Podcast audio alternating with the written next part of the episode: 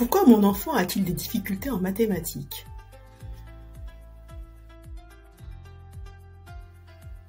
Est-ce qu'il n'est tout simplement pas doué pour ça?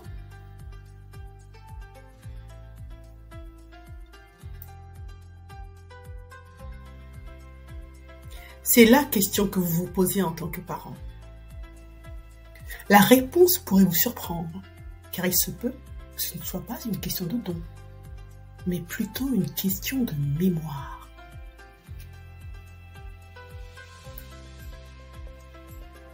Imaginez votre mémoire comme une immense bibliothèque, où chaque type de mémoire représente une section spécifique.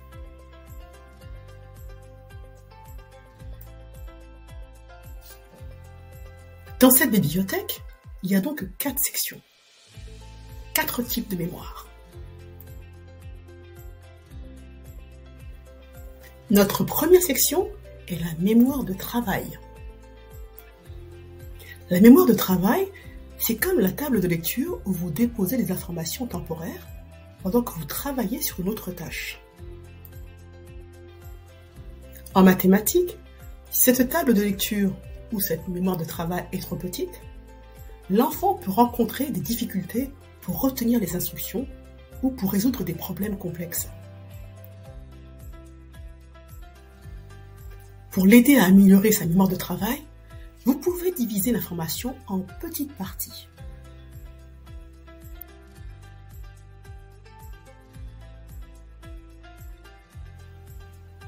Encourager les répétitions et bien sûr minimiser les distractions. Passons à notre deuxième section de la bibliothèque, la mémoire épisodique.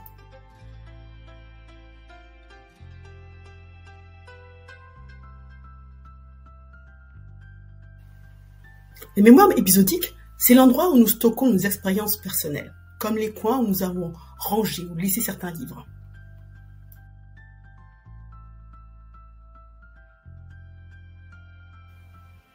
En mathématiques, si un enfant a tendance à oublier où il a laissé les livres, il peut avoir du mal à se souvenir des erreurs précédemment commises ou des méthodes utilisées pour résoudre certains problèmes. Pour surmonter cela, encouragez la réflexion sur les erreurs passées et la répétition des méthodes qui ont déjà fonctionné. La troisième section de notre bibliothèque est la mémoire sémantique. Ce sont en fait nos rayonnages bien ordonnés de connaissances générales sur le monde.